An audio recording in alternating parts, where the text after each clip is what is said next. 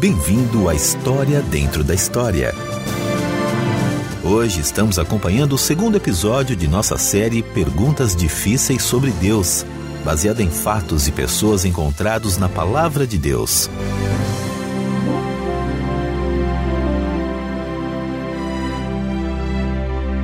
A menos que você seja um dos poucos privilegiados que vivem em um castelo, cercado por tudo que seu coração pode desejar, e atendido por empregados que o protegem de qualquer coisa desagradável, você provavelmente já observou que o mundo está cheio de homens e mulheres que vivem em circunstâncias difíceis, lutando todos os dias para conseguir sobreviver e fornecer alimento e abrigo para suas famílias. A pergunta que eles fazem não é o que vou jantar nesta noite, mas quando vou conseguir comer de novo?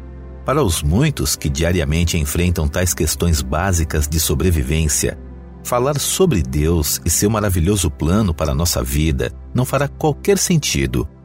A experiência parece ensiná-los que se Deus de fato existe, ou ele não está sabendo ou não dá a mínima para a situação deles. A pergunta válida que eles fazem é esta: Deus se importa comigo? Querido amigo, se você alguma vez já fez uma pergunta como essa, tenho boas notícias para você. Deus não apenas sabe quem você é, e Ele sabe exatamente o que você está passando.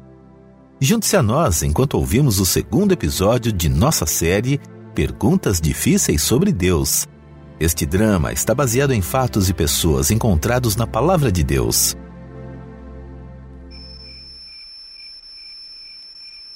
Quando conheci Jesus de Nazaré, eu não tinha o que você chamaria de material para um bom discípulo, sabe?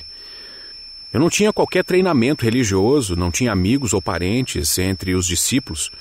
Não tinha talentos ou dons que poderiam ser úteis em tal posição. E o mais importante, eu não tinha o menor desejo de ser um discípulo.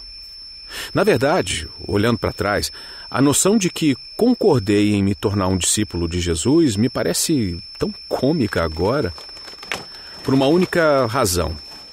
Ele era um mestre religioso, um rabi. E eu sequer acreditava em Deus.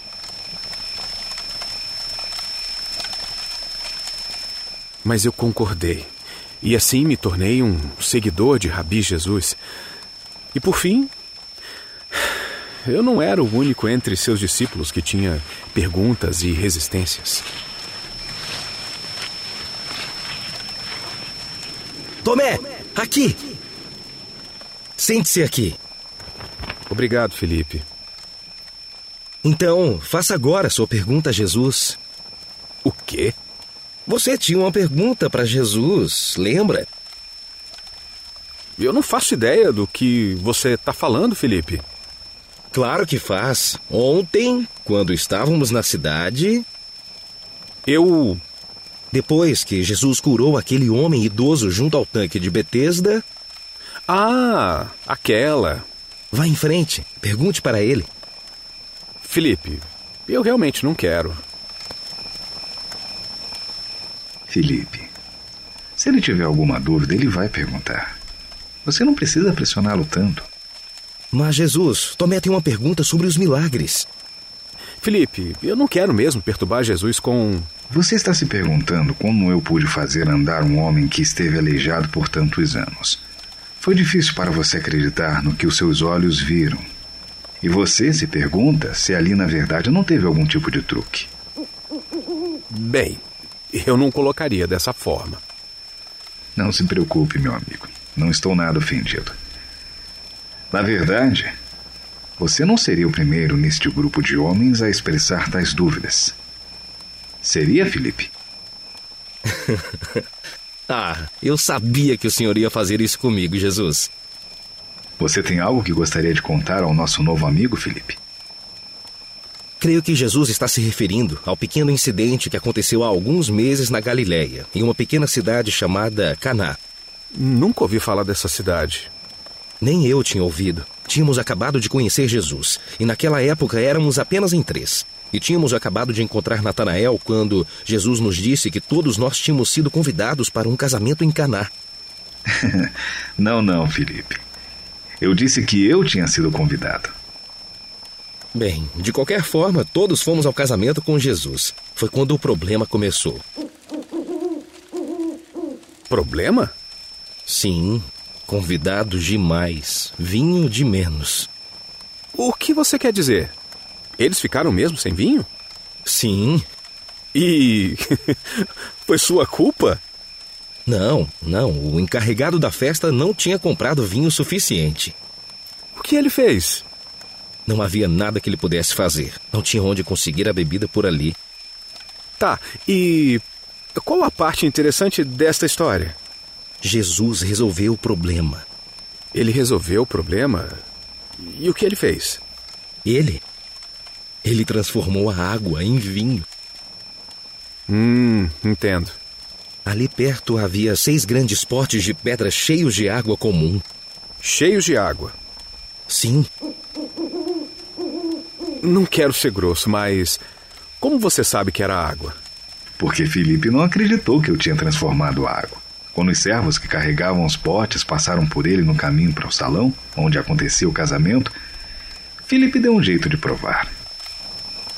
E? E era apenas água. Fiquei muito desapontado. Mas. Não estou entendendo. Era apenas água? Como isso resolveu o problema? Foi exatamente o que eu pensei. E enquanto eu estava ali, olhando horrorizado, o encarregado da festa tirou um pouco da água e aprovou.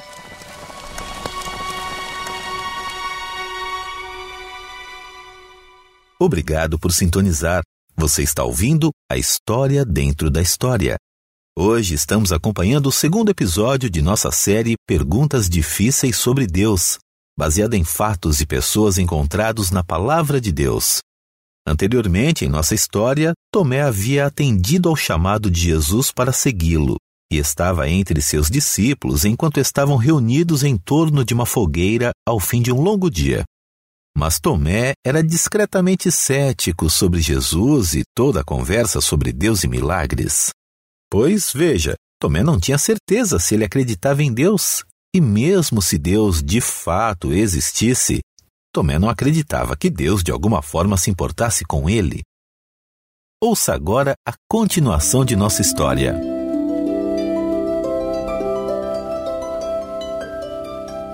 Então, o encarregado da festa provou a água e.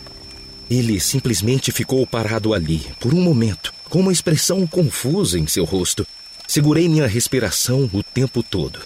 Mas então o homem sorriu e disse: Todos servem primeiro o melhor vinho, e depois que os convidados já beberam bastante, o vinho inferior é servido. E então? Então ele se virou para o noivo e disse: Mas você guardou o melhor até agora? Não era apenas vinho, Tomé. Era o melhor vinho que o homem já havia provado. Quer saber de uma coisa? Do quê? Já tô farto disso. Tomé, qual o problema? Aonde você está indo? Que absurdo é esse? Água em vinho. Tomé! Tomé, espere! Tomé, pare! O que você quer? Por quê? Por que você saiu correndo daquele jeito? Escute, Felipe. Ali não é meu lugar, não é. Seu lugar? Onde? Sinto muito, mas eu não acredito naquela conversa. Mas eu vi com meus próprios olhos. Eu provei a água, então eu provei o vinho do mesmo pote. Foi um milagre. Tudo bem. Eu não vi, não acredito. Mas você viu Jesus curar o aleijado em Jerusalém. Não tenho certeza do que vi. Qual é o problema, Tomé? O que está incomodando você? Eu. O que é? Por que qualquer um desses casos importa, Felipe? O que você quer dizer? E daí que ele realiza milagres? E daí que Jesus pode transformar água em vinho? O que isso prova? Bem, prova que Jesus foi enviado por Deus, não prova? Prova? Bem, digamos que sim. Então por que Deus o enviou? Para mostrar que Deus se importa conosco. Para nos mostrar que ele se importa? Ele se importa? Como transformar água em vinho mostra que ele, de alguma forma, se importa conosco. Olha, Tomé, se você se acalmar um pouco. O que o vinho provou, Felipe? Então todos puderam provar um pouco do vinho milagroso. No fim das contas, como isso ajudou alguém? Jesus agora é uma celebridade. Que bom para ele! Ninguém soube do milagre, Tomé. O quê? O que você está dizendo? Com certeza o encarregado da festa soube que. Não! Ai, os convidados? Não, nenhum deles soube. Eu não estou entendendo. E o noivo? Acho que ele percebeu que algo aconteceu, mas nós nunca contamos para ele. Mas por que então Jesus realizou o milagre se ele não queria levar o crédito por isso? Jesus não realizou o milagre para atrair a atenção para si. Ele tinha outro propósito. Para o benefício dos sedentos convidados do casamento, eu suponho. Não. Embora todos no casamento tenham se beneficiado do milagre, não foi na verdade para eles. Para quem foi então? Foi para nós, seus discípulos. Foi para mim, Tomé. Jesus realizou o milagre para mim. O quê? Por que ele faria isso? Deixe-me lhe fazer uma pergunta, Tomé. Por que você concordou em seguir a Jesus? Eu. Eu não sei por quê. Deixe-me lhe dizer algo. Eu suspeito que, como eu, você se cansou da falsa piedade e das promessas vazias de nossos líderes religiosos. Você tem procurado algo em a que acreditar, mas até agora nada encontrou. Até agora. Continue. Seguir a Jesus só porque ele o chamou exigiu um passo de fé. Eu não disse que creio. Ah, mas Tomé, você o seguiu. Você não quer admitir, mas isso diz algo a seu respeito. Diz que você está buscando por algo mais. Isso tudo é muito interessante. Mas o que isso tem a ver com esses supostos milagres dele? Eu também tenho procurado, Tomé. E acredito que em Jesus encontrei o que eu estive procurando. Alguém em quem colocar a minha fé. Então você tem fé nele. Eu ainda não vejo a ligação.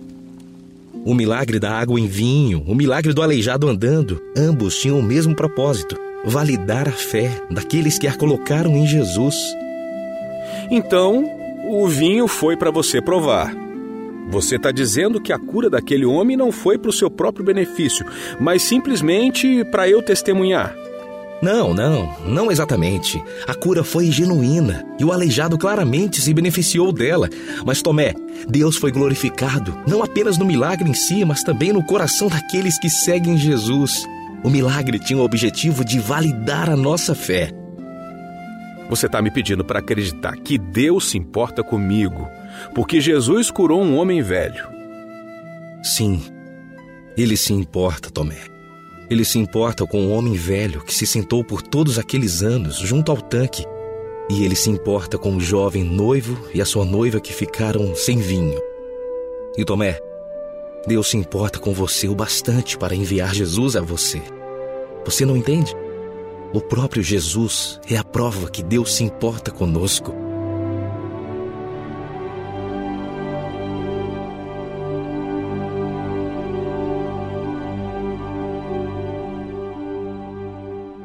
Parece que Felipe não vai permitir que Tomé vá embora.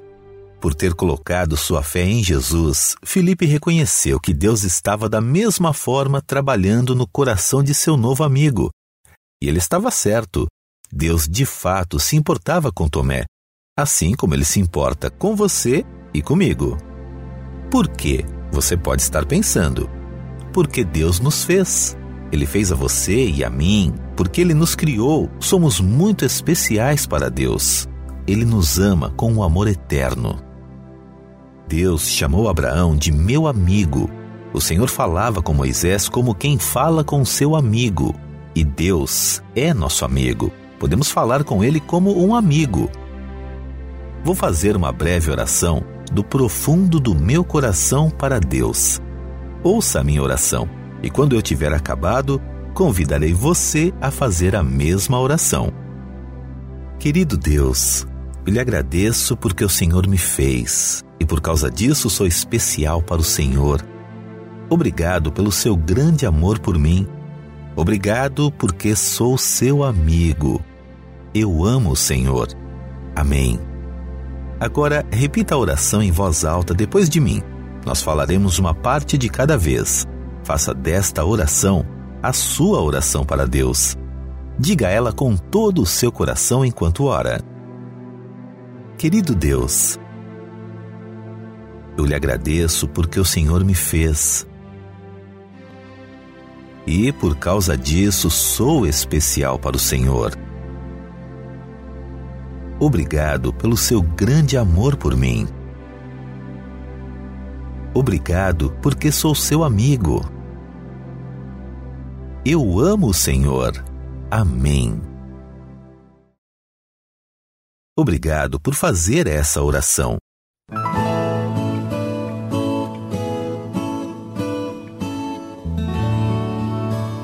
Deus sabe quem eu sou? Deus sabe quem você é. Ele sabe o seu nome, ele conhece o seu coração. A palavra de Deus diz: Antes de formá-lo no ventre, eu o escolhi. Está lá em Jeremias 1,5. Deus sabe tudo sobre você. Deus sabe os problemas que enfrento? Com certeza ele sabe. Ele sabe de cada problema e cada provação que você enfrenta e ele sabe de todos os seus sofrimentos. Em Mateus 11, 28, Jesus disse: Venham a mim todos os que estão cansados e sobrecarregados, e eu lhes darei descanso. Jesus fará meus problemas desaparecerem? Muitas vezes, Jesus faz nossos problemas desaparecerem. Mais frequentemente, ele nos dá a força para enfrentarmos nossos problemas e nos fortalecermos. Às vezes, nossos problemas parecem ser uma enxurrada devastadora que nos arrastará para longe. Deus diz Está lá em Isaías 43, 2 e 3. Quando você atravessar as águas, eu estarei com você. E quando você atravessar os rios, eles não o encobrirão. Quando você andar através do fogo, você não se queimará. As chamas não deixarão em brasas. Pois eu sou o Senhor, o seu Deus, o Santo de Israel, o seu Salvador. Posso falar com Deus? Com certeza. Na verdade, Deus quer que falemos com Ele. Isso se chama oração. Quando lemos Sua palavra, Deus fala conosco. Quando oramos, nós falamos com Deus. Deus vai responder às minhas orações? A palavra de Deus diz em Jó 14,15: Chamarás e eu te responderei. Precisamos orar com sinceridade e no nome de Jesus. É bom começar nossas orações com se for da sua vontade, Precisamos também orar crendo. Sou como Tomé no drama que acabamos de ouvir. Transformar água em vinho é um absurdo para mim. Jesus realmente fez isso? Sim, a palavra de Deus é verdadeira e ela nos diz que ele transformou a água em vinho. Mas por que ele transformou a água em vinho? O motivo imediato foi que os convidados do casamento não ficassem sem vinho para beber. Jesus quis ajudá-los, mas acho que o verdadeiro motivo para Jesus ter transformado a água em vinho foi nos ensinar que ele veio para trazer alegria e felicidade à nossa vida. A palavra de Deus diz em Salmo 23:5: "Meu cálice transborda". Acho que isso se refere à alegria que Deus traz à nossa vida aprenderemos mais sobre Deus e seu amor por nós no próximo programa. Perguntas difíceis sobre Deus, baseada em fatos e pessoas encontrados na Palavra de Deus.